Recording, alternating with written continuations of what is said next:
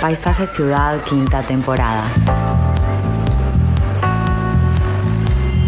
Un programa dedicado a la cultura urbana. Conduce Malena Rodríguez. Participa William Ray Ashfield. Una realización de BMR Productora Cultural. Productora Cultural. Todos, muy buenas tardes, bienvenidos a Paisaje Ciudad, nuestra quinta temporada con música renovada de Beto Ponce, con muchas ganas de compartir muchos temas que tienen que ver con la vida, con la ciudad y bueno, vivimos la mayoría de nosotros en ciudades aquí, o sea que tenemos muchos temas que nos atañen. Willy, le damos la bienvenida, ¿cómo estás? Gracias Malena, ¿qué tal? Contento de empezar esta quinta temporada y con ganas de tratar nuevos temas, ¿no? Muchos temas y hoy arrancamos con un tema muy con mucho punch, digamos. Sí, sí, exactamente. Porque el tema de hoy es Montevideo erótica. Montevideo erótica. ¿Qué quiere decir eso? ¿A dónde vamos a ir con este tema? Bueno, eh, el erotismo. ¿Qué es el erotismo? El erotismo, vamos a estar hablando de qué es el erotismo para cada persona porque es muy diferente hay tantos erotismos como personas en el mundo, yo creo. Pero bueno, si podemos llegar a algo en común, es eh, tiene que ver con la provocación del deseo sensual por medio de la imaginación, de la fantasía, de la estimulación sensorial. Eh, el erotismo es un rasgo característico de los seres humanos porque es independiente del instinto de reproducción, tiene que ver con la mente, con los estímulos, con lo sensorial. La palabra erotismo proviene del eh, término, de la unión del término griego eros, que significa amor o deseo sexual, con el sufijo latino ismo, que es acción o actividad. Eros también es el nombre del dios griego, eh, al que se le consideraba el dios de la atracción, del amor y de la fertilidad. Así que bueno, el, erotismo tiene que ver con, eh, con estos temas, con lo simbólico, con lo afectivo, con lo psicológico y lo interesante es que se expresa de manera muy distinta según la cultura, según la psicología de cada persona, pero tiene que ver con la imaginación y con la fantasía y con algo mental también, ¿no? Tiene que ver con la mente y con la seducción. ¿Cómo se ha manifestado el erotismo en la ciudad en distintas épocas, en distintos lugares? Vamos a ambientarnos un poco en otra época para hablar de la ciudad y para hablar de cierto tipo de erotismo con, este, con estas palabras eh, que nos trae Natalia Costa Ruknitz, nuestra productora, de un texto que ya vamos a hablar de dónde viene. En aquella calle, la luz de los faroles alumbra de continuo rostros que presentan las lívidas palideces que estampa el agua fuerte al morder el cobre.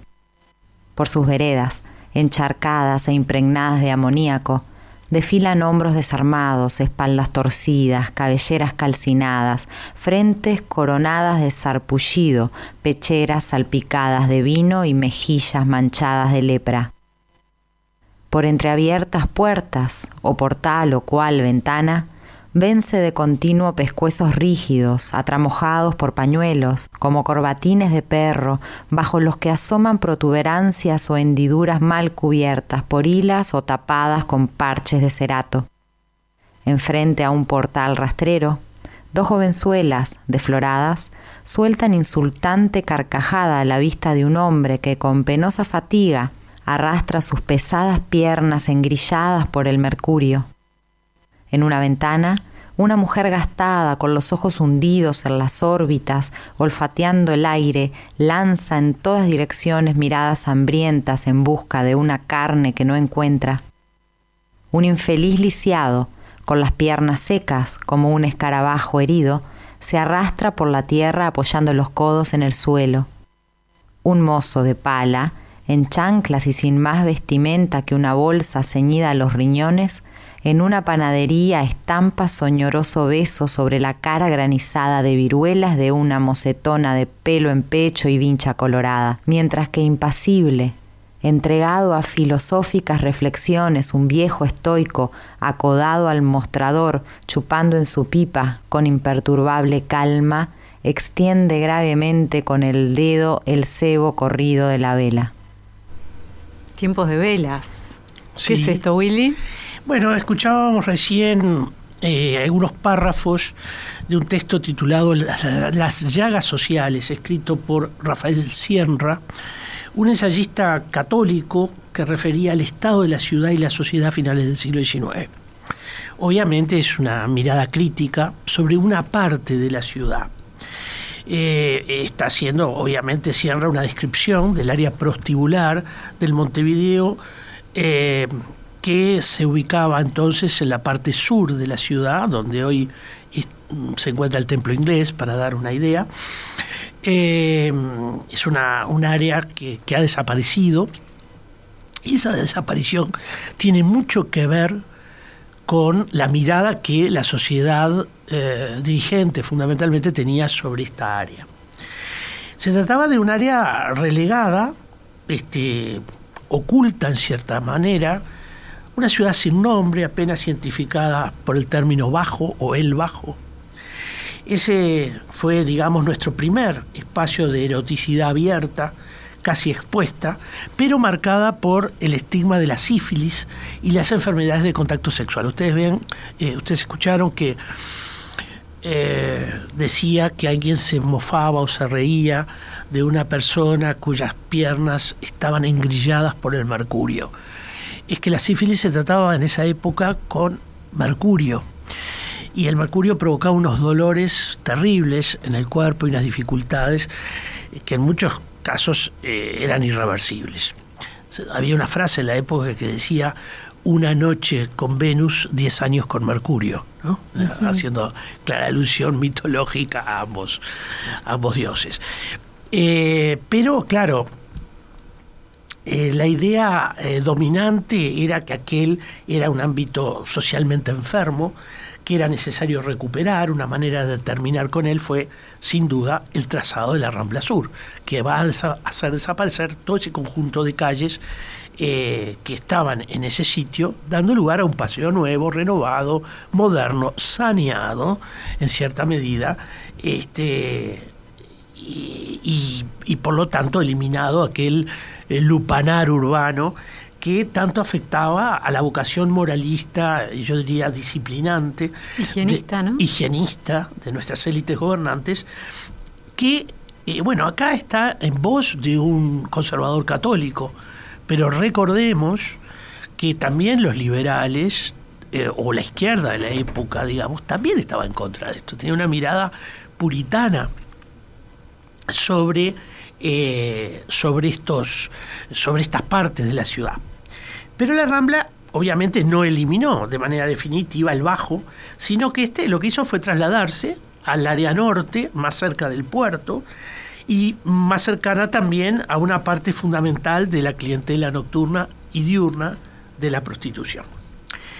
Importa reconocer que también eh, la eroticidad de una ciudad suele escabullirse por distintos ámbitos y no queda siempre centrada en ese lugar que le relega la sociedad, eh, digamos, dirigente, ¿no?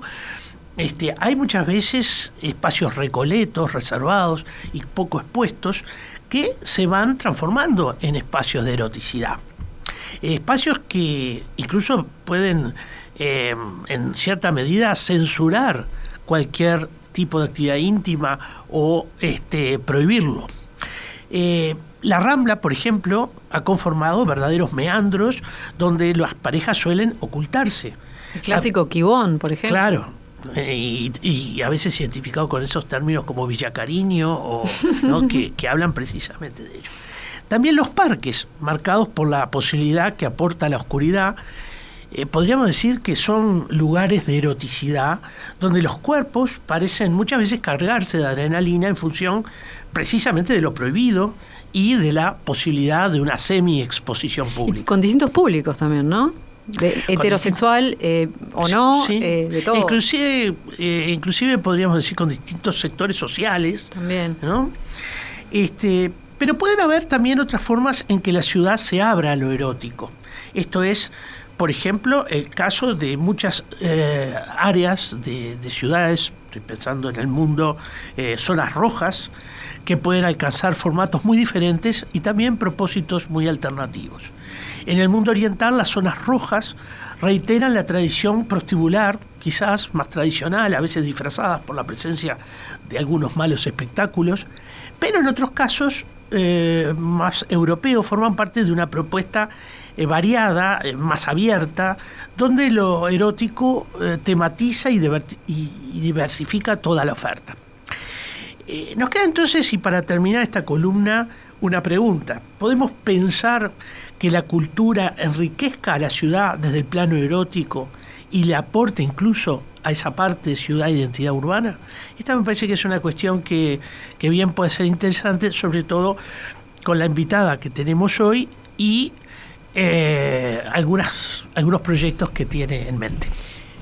Buenísimo. A mí me parece, también me gustaría agregar una pregunta y que tiene que ver cómo eh, ¿Cómo se mira lo erótico hoy? Porque si uno mira esas zonas rojas de, tan tradicionales en tantas ciudades, Ámsterdam, por, ejemplo, sí, y bueno, eh, Hamburgo, no sé, tantos lugares, ¿no?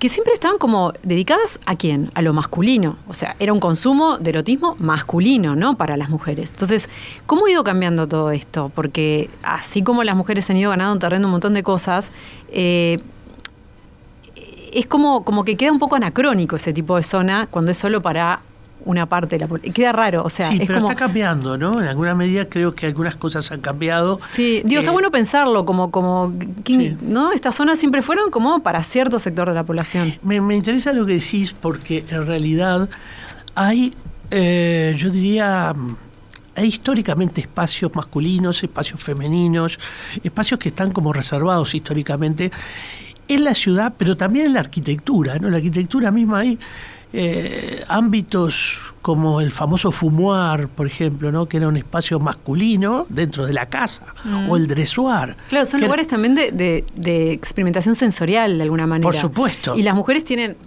parecerá raro, pero la peluquería, por ejemplo, puede ser un lugar de experiencia sensorial. No, no desde el plano erótico, o sí, tal vez, no sé pero digo, son como, como que, a ver, ¿qué entendemos por erotismo? ¿Qué entendemos? ¿Qué puede ser un espacio erótico y qué no? No sé, creo que eh, como que se abre un montón de, de, preguntas. de preguntas y de posibilidades que está bueno explorar. Las vamos a estar explorando en minutitos nomás con Diana Sarabia, que es galerista y que tiene novedades justamente en este plano. Birds flying high, you know how I feel. Sun in the sky, you know how I feel. Breeze drifting on by, you know how I feel. It's a new dawn, it's a new day. It's a new life for me, yeah. It's a new dawn, it's a new day. It's a new life for me.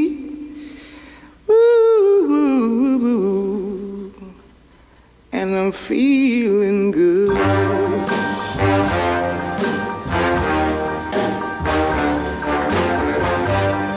Fish in the sea, you know how I feel.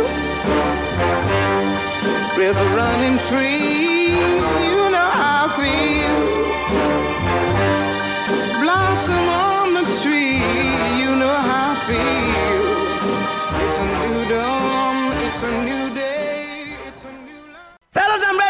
do my thing. Go ahead, go ahead. I want to get into it, man, you know. Like a like a sex machine, man. Yeah. Moving, doing it, you know. Yeah. Can I count it off? One, two, three, four. Get up, get on up. Get up, get on up. Stay on the scene. Get on up. Like a sex machine. Get on up. Get up, get on up. Get up, get on up. Stay on the scene. Y como les adelantábamos, recibimos a Diana Sarabia, que ya lleva más de dos décadas al frente de su Galería de Arte Contemporáneo en Montevideo y este año irrumpe con una propuesta nueva. Va a estar inaugurando en breve la primera Galería de Arte Erótico de Uruguay. La galería se va a llamar Club de París y va a estar abriendo al público el 13 de mayo en San José 876. Bienvenida, Diana. Hola, buenas tardes. Bienvenida. Bueno, bienvenida. Bienvenida. Gracias a ustedes por, por la invitación. Eh, vamos a hacer honor entonces al señor Willy Rey y vamos a ponerle la zona roja en Montevideo. Ahí en la calle San José y San José y Andes. San José y Andes. Bueno, es una zona Y ya está media roja, ¿eh? Sí, ya hay un montón de, de cositas ahí que, que pueden sugerir todo un, un, un nuevo espacio en la ciudad. Me gusta que dejaste el nombre histórico. Sí, Café de París. Sí, sí, no es Café de Ser. Club. Es Club Club, de de París. Club de Club de París, París, que antiguamente fue un boliche ahí Sí, o algo. sí. Pero me pareció así como muy lindo dejar un pedacito de, de eso que había pasado ahí. ¿Cómo que surge lindo. esta iniciativa? Bueno, eh, hace unos años, ya como cuatro o cinco por ahí, hicimos, eh, creamos una muestra, una, muestra en la galería, eh, también de arte, de arte erótico, donde convocamos en un ratito 43 artistas y a raíz de eso se dio como que el público acompañó muchísimo, hubo como mucho interés a raíz Eran de eso. artistas que te- muchos de ellos que tenían obra que por ahí no le habían mostrado. Sí, pila, pila de gente. Y, digo, No, no que la hicieron 43 en especialmente. Una semana, pero vieron Lo digo porque es, es, es un detalle, ¿no? Así como mucha gente le cuesta colgar un cuadro desnudo en su casa, capaz que muchos artistas hacen arte erótico, pero les cuesta mostrarlo. Claro, hay mucha gente que jamás mostró nada, que tiene todo oculto, que ha hecho, o que hace un tipo de obra, no sé, ponerle, no sé, ponerle un geométrico y, y- y por otro lado, paralelo, tiene otro tipo de obra que, que no la puede mostrar, porque no, primero porque no tiene lugares y segundo, segundo porque es como más cuestionado quizás o porque no te da tanto... Y esto, Eh, eh, esto es una cuestión histórica. ¿eh? Pensemos que un cuadro como Demonio, Mundo y Carne, un famoso cuadro de Blanes, de una señora desnuda, eh, ese cuadro no lo mostró Blanes este, prácticamente su vida en- de forma pública, solo lo llevó a París porque sabía que allí había un público para ver este cuadro. Sin embargo, nunca fue público en Montevideo, aun cuando abrió las puertas para ver otros cuadros históricos. Ese cuadro no lo mostró. Es decir, que ahí eh, una, había desde hace muchos años un, una gran, un gran cuidado de parte de los artistas por estos temas. O sea que con esa muestra inicial que, que hiciste, digamos, de arte erótico, viste que había mucho interés en la gente y mucha obra. Sí, antes de la, de la muestra eh, est- estábamos ahí conversando con un artista que es un gran artista, Rogelio Osorio, que Un él- gran artista de desnudo, gran ¿no? artista de desnudos. Él eh, tiene la particularidad de que es un gran docente, entonces hace sus talleres con desnudos en vivo y eso es de una riqueza increíble. Y, y bueno, un- le insistí un día a raíz de una fotografía que me había llegado de, un, de un artista. eh, era un, eh, bueno, un pene, una foto de un pene. Y, y bueno, le pedí a Osorio que, que pudiera él, en su técnica, eh, reproducir esa obra, esa, esa fotografía. Y bueno, me costó mucho convencerlo, estuve mucho tiempo atrás de él para que pudiera hacer eso, para ver qué, qué es lo que pasaba, si había interés, obviamente que una fotografía de, de, un pene erecto no era quizás lo que yo tenía que, que poner, ni y era como, no sé, una pulseada, estaba ahí en eso. Entonces conseguí que él hiciera esa obra, una obra chica, no era muy grande, 40 por 50, una cosa así, y, y bueno, logré que le hiciera. Entonces me dice, la gente me manda a hacer cosas y después no las va a querer. Así que yo quiero que lo hagas y, y te lo voy a pagar. Entonces logramos eso, me lleva la obra y en, no sé, me puse ahí a, a como, como colgarla con- en la pared, al- era un papel nada más, y, y bueno, se la pasé a un amigo y no sé, pero en, en dos minutos me dice la compro. O sea, fue como mucho más fácil vender eso que por ahí vender otro, tipo de cuadro. obra. Claro. Y bueno, y a raíz de eso dije, "Ta, esto no es muy fácil para mí. Y entonces, bueno, se dio como, como el puntapié inicial para la exposición. Y la exposición fue muy fácil armarla también, porque fue, eh, no sé, como viste que todo corre como el boca a boca. Entonces todo el mundo, eh, todo el mundo tenía obra en ese momento. Parece que en Montevideo no pasara nada, pero en ese momento apareció todo. Y de mucha variedad, ¿no? Y de mucha variedad. Yo recuerdo la Cosas muy muestra. buenas, obras muy buenas. Y bueno, me, me quedé ahí con un montón de, de nombres también. En, el, en ese momento no, no se podía poner todo, aparecían después al tiempo con otras personas y, Eh, Fue increíble, eso fue increíble. Y la cantidad de gente que fue, no, no me ¿Está en el olvidar. Instagram? ¿Están las fotos de esa? Sí, sí, sí. Hay de todo. Yo recuerdo sí. varias cosas. Recuerdo especialmente que me gustó mucho el trabajo de Álvaro Mengual. Me pareció muy sutil. Sí, la obra Una de Álvaro es increíble. soberbia. Acuarelas, eran Sí, unas acuarelas pero eran De mucha súper, fuerza. súper finas. Sí, hermoso. Y, y Rogelio Osorio también había hecho una selección de, había hecho un estudio en, a raíz de eso, un estudio de las filias. Este, eran, era como, bueno, no sé, personas que se erotizaban eh, leyendo una Biblia, todos en un- una calidad de dibujo divino. Y este, había un montón de cosas ahí, pero eso llamaba muchísimo la atención. claro, es un mundo muy, muy amplio, ¿no? Es enorme. Y además donde juegan aspectos como la transgresión, la transgresión respecto, obviamente, de normas que están establecidas. Pero contame un poco, ¿por qué elegiste ese lugar eh, para, para esta nueva galería? El lugar que elegimos ahora, que elegí, bueno, en, en principio eh, yo pretendía algo eh, en, en el bajo mismo de la ciudad vieja, que eh, ese, es donde están las bóvedas. Hay un espacio ahí en 33, creo, bueno, bien abajo, Sí, entre la calle Piedras y la Rambla 25. Ahí está, eso. Y es un lugar que está en obra hace mucho tiempo y han encontrado, patrimonio, han encontrado un montón de cosas ahí, están las bóvedas y ahí oficiaron eh, muchos boliches, ¿no? Hubieron Sí. como muchísimos... Y además, relativamente cercano ahí, estuvo la experiencia de Casa Mario, hubieron Mm. Bueno, Tractato, Casa Mario está. ¿no? es un Sí, lugar que, Tractat, que hay, pues, sí, claro, hay un montón de lugares ahí que está la Pensión Cultural Milán, hay un montón de, de- de De- lugares Movida ahí. artística. Movida Movida artística. Entonces, eh, bueno, vi ese lugar, me enamoré de ese lugar porque es bellísima, esa esquina es maravillosa y están todas las bóvedas como subterráneo. Y, y bueno, y algunos carteles creo que quedaban de, de lo que habían sido los boliches. Era como, como muy lindo para eso, se sentía como una, como una magia particular ahí adentro, muy lindo. Bueno, pero después eso eh, quedó medio trancado, la- las obras, todo eso. Era como muy pretencioso de mi parte hacer eso. Y no quería una galería en ese momento, lo que pretendía era un museo. Pero para un museo también es, es un montón de historias lo que tenés que, que hacer y no, no, no, era, no podía llegar. Entonces, después vino el tema de la pandemia y, y bueno, todo quedó como medio truncado ahí. Pero en esas caminatas que a veces hago, que vengo hasta la ciudad vieja, yo que sé, ahí, eh, nada, ese lugar lo tenía ahí como, como medio visto. Esas entradas circulares son como muy diferentes, no es muy común, entonces los tenía ahí. Pero mm, igual exactamente nace a, a raíz de que conozco a una persona en, en- en la galería que había llevado a hacer un trabajo y empezamos a hablar sobre un, te- sobre un piano de cola. Yo soy fanática de los pianos de cola, me encantan. Me habían regalado uno y lo quería pintar de rojo. Entonces apareció alguien y me dice, yo tengo un piano de cola rojo. Yo digo, no podés tener un piano de cola rojo. No existe que tengas un piano. Y este y me dice, sí, lo tengo. Y dice, lo tengo en mi local.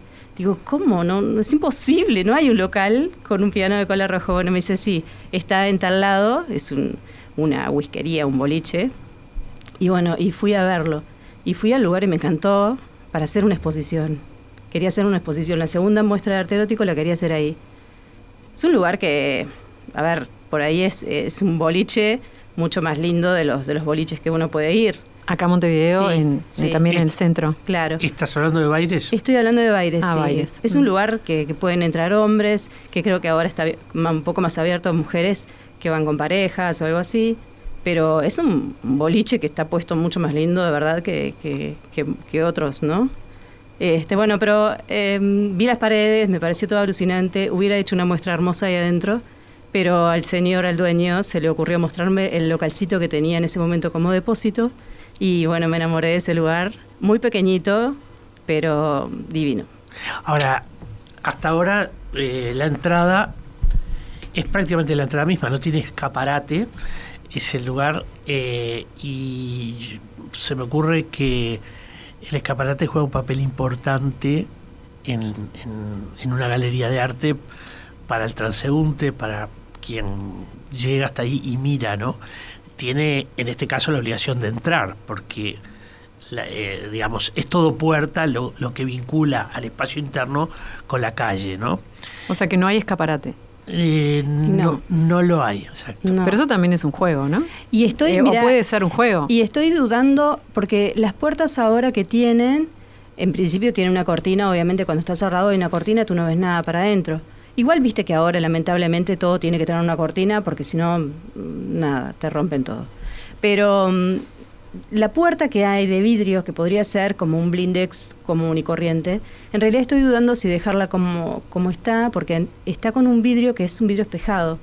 Entonces me da todavía esa cosita de que no sé si quiero que, que se vea 100% todo lo que hay o que quede como esa cosita de que ves un poco pero no podés ver del todo, entonces te reflejas un poco. No sé, eso por ahí me genera un poco de, de dudas ahora, porque no sé si quiero que, que, todo lo veas así de primera, como si fuera un escaparate. Claro. Eh, la pregunta es, ¿eso tiene algo que ver con aquella experiencia eh, tuya hará algunos años atrás con el escaparate de tu galería y aquel cuadro que presentaba al presidente de la República y a, y a su señora eh, desnudos? No, no, a mí me encanta que todo se vea. Me parece que no, hay, no, hay, no tiene por qué haber nada oculto. Pero no es parte del misterio también a veces. Por eso, eh, eh, en este caso, en esta galería en particular, me genera esa duda. No sé si dejártelo todo. A mí me gusta que, que vos lo veas, que, que veas que lo que hay, no, ¿cuál es el tema de que vos veas una obra X de arte erótico? De, de, no sé, un cuerpo o no, una fotografía de, yo qué sé, una lengua. No sé, hay un montón de cosas que... ¿Por qué no tenés que verlas? ¿Por qué no se puede mostrar así libremente? Porque siempre tiene que ser capaz que pasas con niños caminando por allí, por ejemplo. Pero yo estuve en la, bueno, este, en la mm, exposición esa que hicimos, entraban familias, entraban niños y no pero tenían la, tomaban la decisión de hacerlo, ¿no? Claro, nos, en un momento nos pidieron que pusiéramos como un cartelito que dijera, bueno, eh, yo qué sé, si sos menor de edad, no sé, tengan la precaución o algo así, yo qué sé, de imágenes, pero era como muy tonto eso. Porque a esta altura de la vida, con la tecnología que la tenés en, la mano, en la flor de piel está todo, es muy difícil que, no sé, que, un niño se pueda sorprender de algo. No, eso es interesante, porque si uno piensa, eh, por ejemplo, en la publicidad en los carteles inmensos, con publicidades muy erotizadas, que cada vez nos acostumbramos más y que los niños bueno, los estudios están, ¿no? que las niñas se desarrollan mucho antes, que hay un montón de cosas que están sucediendo a nivel de los niños por eh, el entorno erotizado en el que viven.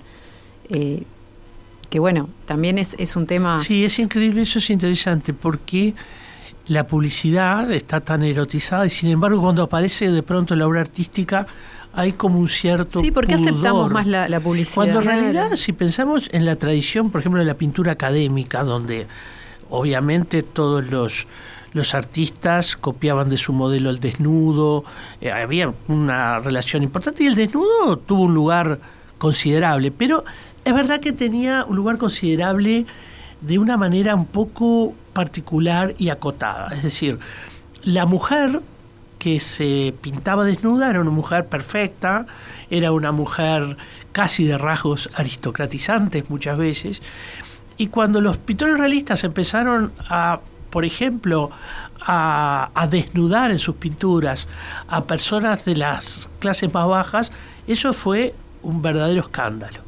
Ese grado de realismo era inaceptable. O sea que el desnudo tenía un patrón idealizante. Este, idealizante que no admitía eh, cualquier otro tipo de manejo que transformara en alguna medida en el concepto entonces planteado lo erótico en pornográfico.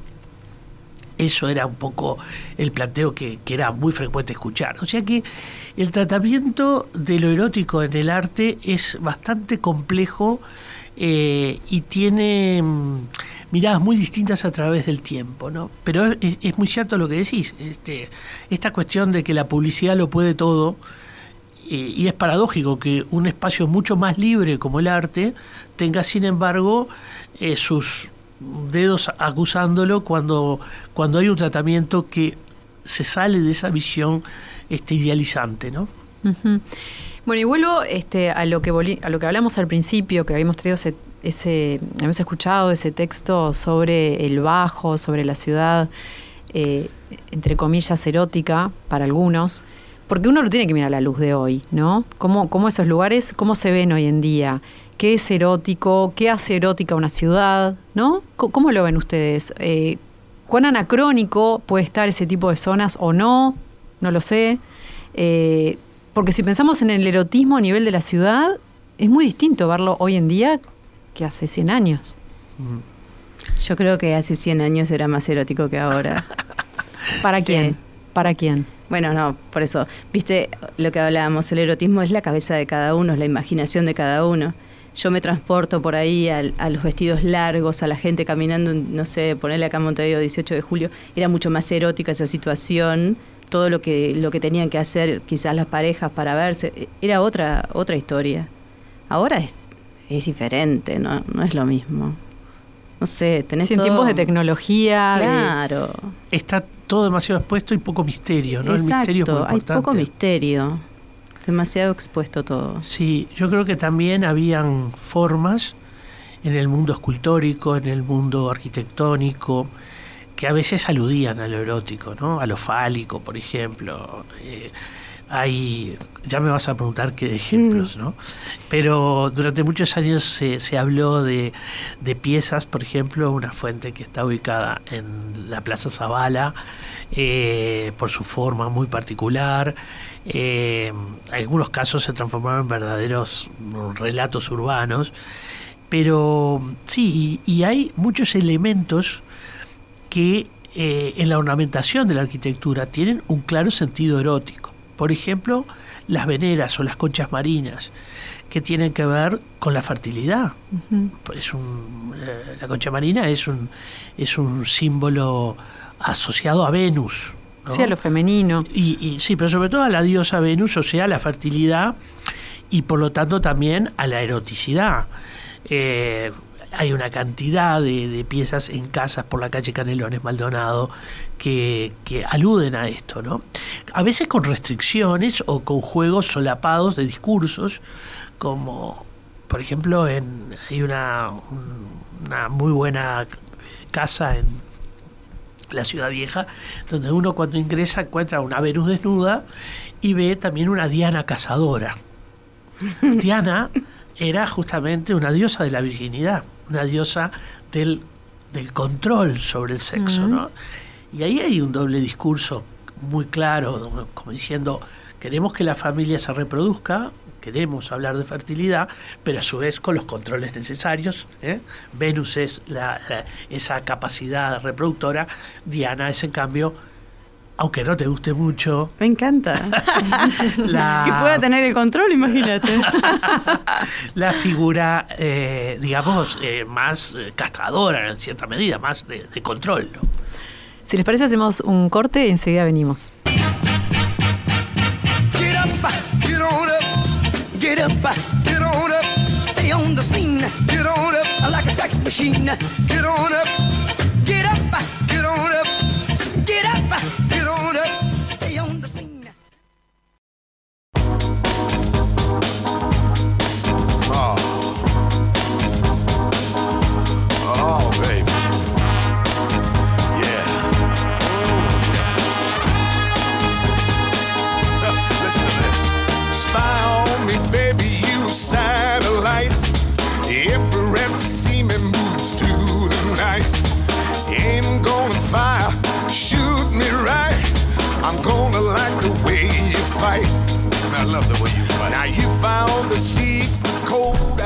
Seguimos hablando de Montevideo Erótica y me gustaría un poquito una visión más personal de lo que puede ser erótico en una ciudad. A ver, Diana, ¿qué te parece?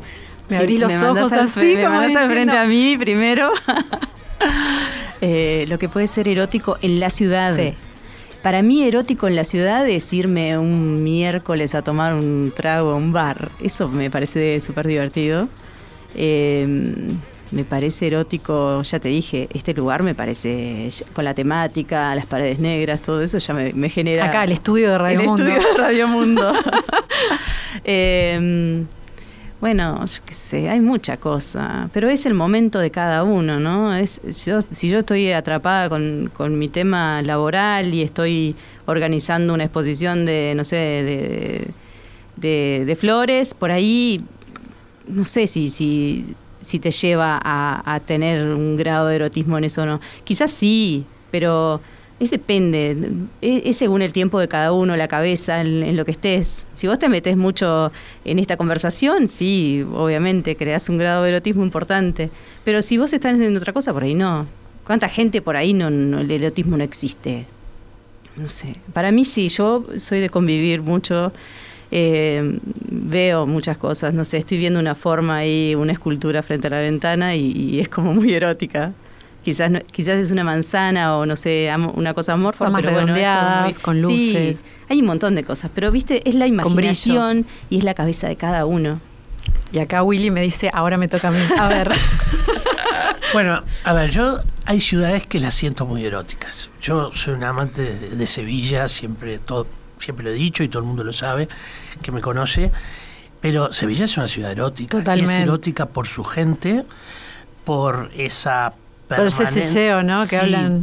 Eh, incluso por, por ese permanente eh, relacionamiento entre el hombre y la mujer, eh, que es un relacionamiento muy, muy abierto.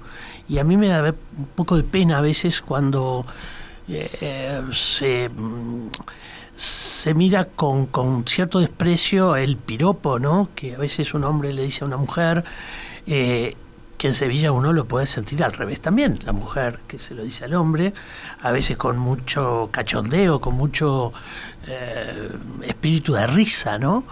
Y eso es parte de la eroticidad de Sevilla. Hay eroticidades distintas. Granada, por ejemplo, es una eroticidad más mistérica de lo que tengo que descubrir, el lugar donde me tengo que meter para verlo o sea, de, caminar para encontrarlo. Tiene una cosa más islámica, ¿no? Sí, claro. Más de velo. Quizás más conectado con lo islámico. Y, en Sevilla, en cambio, esa, esa cuestión española, mediterránea, eh, hace de ella una ciudad muy, muy, muy atractiva. Los espacios también tienen mucho que ver. Los espacios abiertos, enjardinados, eh, amables, ¿no? Para el encuentro. Mm, yo creo que la Rambla es un espacio bastante erótico en Montevideo, porque es el lugar del encuentro, del intercambio, del conocerse, del tener más del tiempo, intercambiar. Eh, Seguro hay un tema de tiempo con el erotismo también. Y, bueno, puede ser, todo, depende de, todo depende de las personas, ¿no? No, porque me hablas de tema de tiempo y en la Rambla me imagino, no sé, ¿cómo haces? No, digo, si te vas con tu pareja a la Rambla, todo bien, puede ser. Pero el erotismo no necesariamente quiere decir llegar a concretar algo. sí. Es un, es un disfrute de algo. Sí, sí. Puede hacerse, puede, puede estar presente en el proceso, digamos, de imaginarse, ¿no? La imaginación juega un rol muy importante en eso y en la manera de asociar ese, ese, esa cuestión puntual de la imaginación sexual con el lugar, ¿no? esa relación con el lugar. El lugar puede invitar a eso. este, y yo creo que hay lugares de Montevideo que sí invitan a eso, quizá no con la fuerza de otras ciudades, este, y eso tiene que ver con la idiosincrasia del montevideano también, ¿no? que en muchos aspectos es muy reservado. Imagínate mañana, la, bueno, no, ahora en un rato la rambla llena. a ver si, si, te erotizas ahí. Claro. Pero no, viste lo que yo te decía hoy, que Montevideo de otra época creo que estaba el tema ese de los piropos todavía y era como una cosa muy agradable, lindo. yo no lo viví, pero ahora está prohibido eso. Sí. Un hombre no le puede decir nada a una mujer, tal vez una mujer le dice algo a un hombre y, te ven como una loca, pero eso es una pena, ¿no? Porque era una, una situación que podías transportar a hacer algo erótico ahí. Sí, sí. ¿Y se terminó? Eh, hay una cantidad de, escenas que me tocó vivir en España eh, que, bueno, podrían ser contadas. Este, recuerdo una muy particularmente que, muestra justamente ese espíritu sevillano que me encantaría que existiera en el país, ¿no? Este, en alguna, yo estaba en un bar y en un momento pasó una mujer con eh, unos ceros enormes y, uno que era medio gordo, estaba detrás de, del bar, le dice, me encantan tus pechos. Y ella le contestó, ¿y a mí los tuyos? lo cual eh, habla justamente de esa relación de lo erótico y lo cómico que está en la calle, que está en el lugar, que lo vivimos a diario. Yo no podía parar de reírme. Este, por, por, la rapidez con que contestó. Y eso es el resultado de una cultura urbana de eh, relacionamiento eh, amable, abierto, divertido, entre gente que no se conoce. Qué bueno, qué, lindo ese sentido del humor y la picardía, ¿no? Exacto. Y cómo, bueno, este, volviendo a la galería y, al arte, ¿cómo viven ustedes la experiencia del erotismo a través del arte? Eh, bueno, a mí me toca desde el lado de, la selección, desde el lado de, del conocer al artista, después interpretar eso y transmitirlo a otra persona, ¿no? Eh, para mí es fácil, yo lo siento fácil.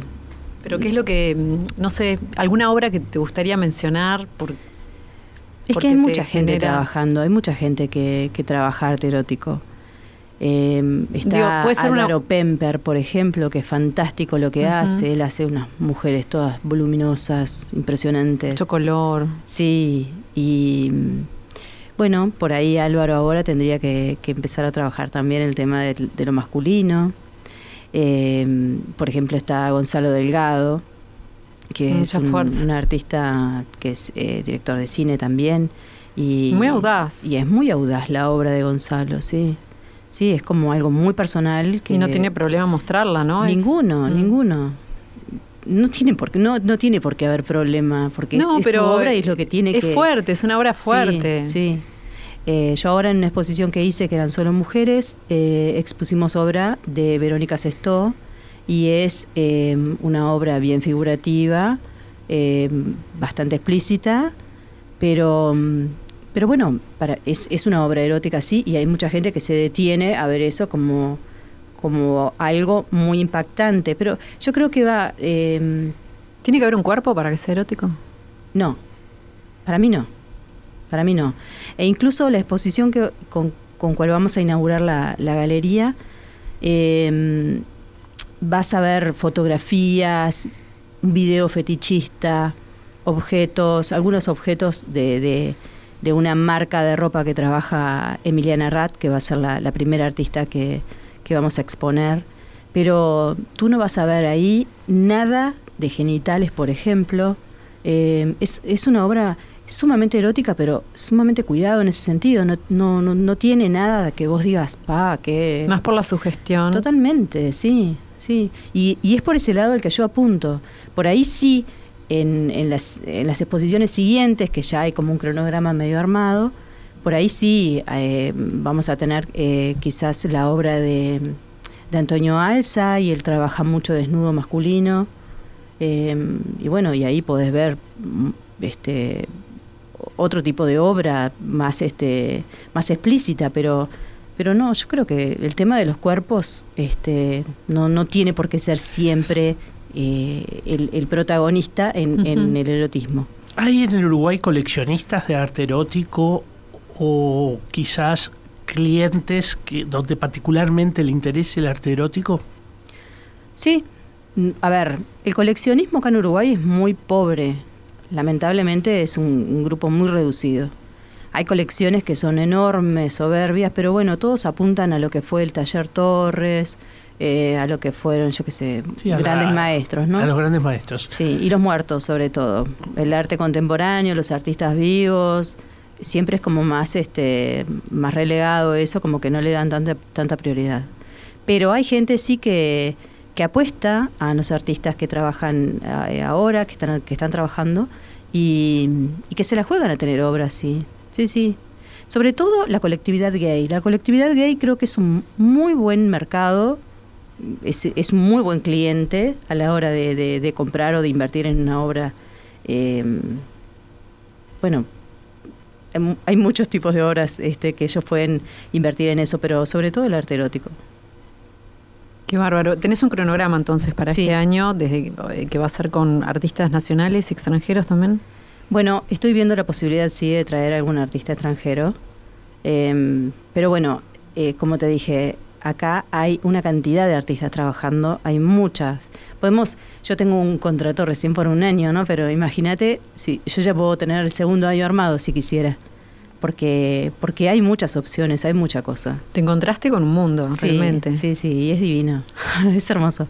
Ahora ahí, yo qué sé, la segunda exposición a mí digo, no, no es que lo tenga eh, ya concreto ni nada, pero es la idea que tengo, es hacer una muestra de como botánica erótica y mezclarla con, con una chica que hace fotografías y, y, la fotografía que, que, va a hacer para en ese momento es de, de, comida. Entonces, es un tema de la botánica erótica y la gula.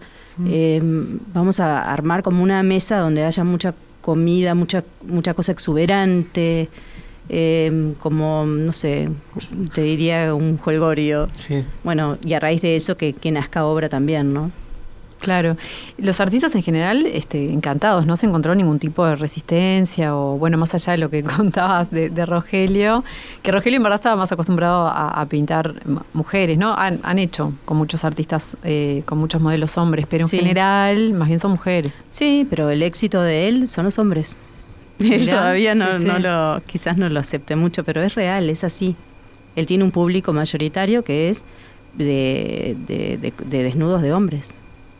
Un público gay. Sí. Bueno, gay, no gay, hay gente que, le gusta, pero es que es muy lindo el cuerpo humano. Mm. No, pregunto porque es, eh, tanto de la mujer como del hombre. más el desnudo masculino, decías hace un ratito, ¿no? También con, con, con, cierto tipo de demanda, pero bueno, no sé.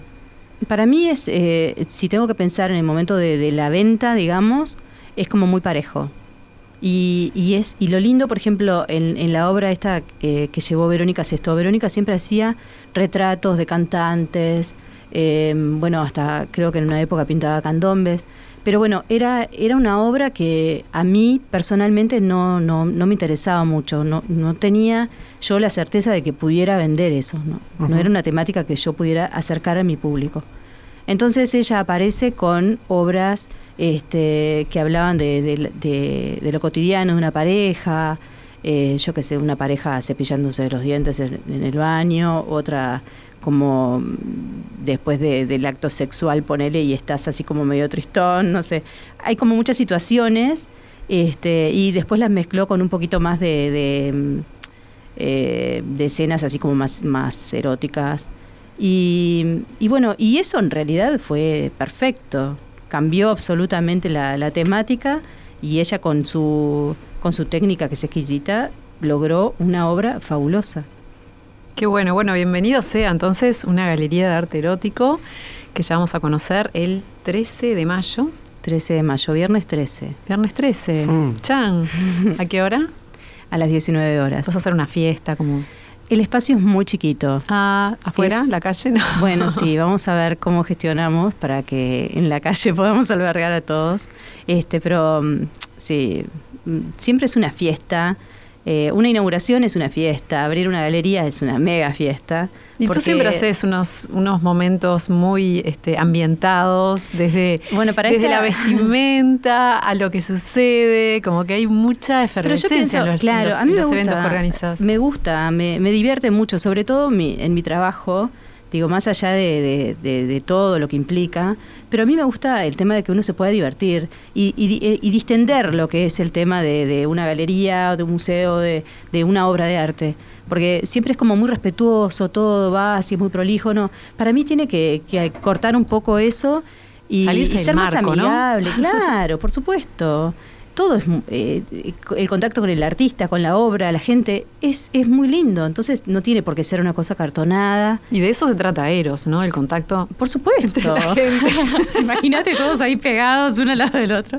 Este, no está bueno. Y para el día de la inauguración, em, Emiliana, que es una chica, es uruguaya, es una artista uruguaya, pero está radicada en Barcelona ella, em, a mí me encanta lo que hace, la conocí y, realmente me sentí así como muy identificada, porque yo que sé, a los, yo a los 28 años ya tenía un hijo, ya estaba casada, ella tiene 27 y ella está desarrollando una cosa que es alucinante, está, eh, está despegando en algo que, que es muy lindo y tiene toda la libertad del mundo para hacerlo y hay que ser libre para, para poder llevar a cabo todo este tipo de cosas, ¿no?